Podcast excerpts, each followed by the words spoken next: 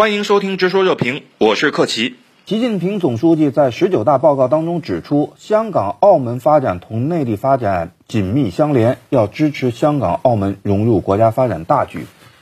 香港、澳门融入国家发展大局是必然的，但是与过去相比，如今港澳地区的发展和国家发展之间的关系发生了什么样的变化呢？张先生，也过去四十年呢，是参与国际大循环是是一个比较重要的一个战略。那么未来呢？双循环呢？我觉得重点是三个深耕，一个呢就是深耕东亚、东南亚；第二个深耕呢就是要深耕“一带一路”；第三个深耕呢就是要深耕美欧第三方合作。第三个呢，培育国际合作竞争新优势。它新在什么地方呢？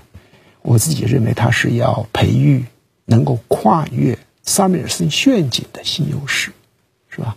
那么这个核心的问题呢，就是下一步的发展不搞赢者通吃，是吧？怎么在“一带一路”怎么在全球的合作和竞争中间，能够形成更多的这种共享型的结构，是吧？就是我们挣的每一笔收益有自己的一份东道国的一份还有美欧第三方合作的一份形成这种互补性的结构，是吧？形成这种差异化的这种发展的战略。因此呢，你可以看到，就是国家的这个未来的这个三十年的发展呢，那么实际上我们可以看到，港澳的优势啊，实际上在这个新的发展阶段，它有了更大程度的提升。过去呢，在历史上呢，我们是把这个香港称为是东南亚之都，是吧？也就很多的一些高端的这种制造和服务。实际上，包括融资的安排啊，包括一些航运贸易的安排啊，包括一些制造业的一些采购啊等等安排，包括专业服务，都是在香港完成。因此呢，你可以看到，就是国家的这个未来的这个三十年的发展呢，那么实际上我们可以看到，港澳的优势啊，实际上在这个新的发展阶段，它有了更大程度的。提升，那么下一步呢，就会涉及到香港和澳门怎么能成为国家高质量发展的一个一个核心的这么一个枢纽，这么一个核心的功能。你比如说航运，那么香港能不能够国际航运中心的地位啊，能更多的向一些高端的服务，是吧？这方面发展，要像深圳的货，百过去呢百分之七十是外销的货，南沙的货呢过去百分之七十是内销的货。是吧？那么这三个航运中心的组合，包括跟更大范围像北部湾港口群、湛江港口和这个海南的杨浦的这个，能够形成一个在全球有重要影响力的港口群。从国家的发展来讲，无论是香港还是澳门，它的作用就更大。就是真正的黄金的时代到了。粤港澳大湾区的建设啊，为粤港澳地区融入国家发展大局提供了什么样的机遇？陈先生，粤港澳大湾区建设实际上就是个很重要的平台。我们知道这个港澳啊，主要就是服务业嘛，是吧？香港百分之九十以上是服务业，这个澳门主要是旅游业，旅游业。那么这样一些服务业，它一定要有腹地，要有经济腹地。它为谁服务？首先要为内地服务，这是服务业的进一步开放。第二个点呢，就是。为港澳这个发展动能的转换呢提供机遇，这个港澳地区现在也要搞创新驱动啊！我觉得这个创新驱动港澳更有必要。他要搞科技创新，他要实体经济支撑。香港那么多大学，为什么他们都盯到珠三角？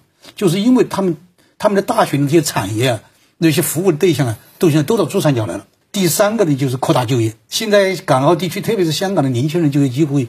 上升空间也受到很大的影响。香港的一些年轻人和江门搞那种生态农业啊，发展的都发展的很好，发展的很好。那么这个舞台肯定是比到港澳地区更大嘛。还有第四个呢，就是解决民生问题，养老、这个就业、这个医疗这样一些东西，特别养老。比方说我们大湾区那边，就是像这个包括肇庆啊、河源啊这些地方啊，整个广东这个空间很大，也生态环境很好。实际上就是把香港的这个腹地做大了，这个领域可以拓展。他的这个这个民生也可以得到改善，实际上就是把香港的这个腹地做大了，这个领域可以拓展，他的这个这个民生也可以得到改善，这这个方面我觉得是带来很多新的机会。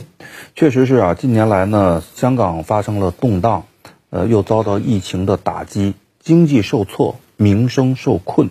那么，积极参与粤港澳大湾区的建设和发展，对于解决香港的经济乃至于社会问题，会有什么样的帮助？郭先生，那么确实，香港本身就是这空间有限，再加上这个呃还有大量的没有开发，所以它的成本高，高房价、高地价，年轻人没有流动性，因为它的产业结构啊比较固化。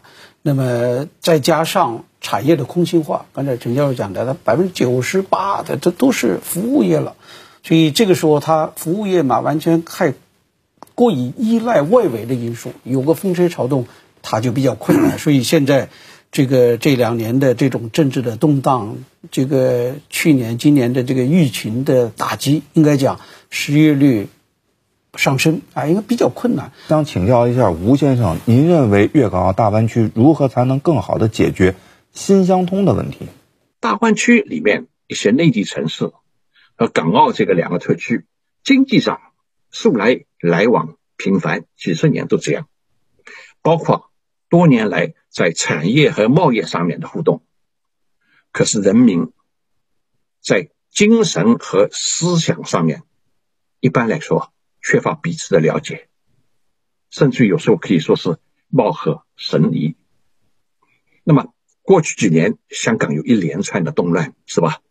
这个可以说是一个明证，就是说内地的人民跟香港的人民，这个好像呃不够互动，呃不够彼此了解。终于香港现在平静下来了，感谢之余啊，给了香港我们一个知根的一个机会。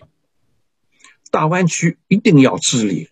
加强内地和港澳人民之间的沟通，深入的沟通，特别需要从少年和青年做起。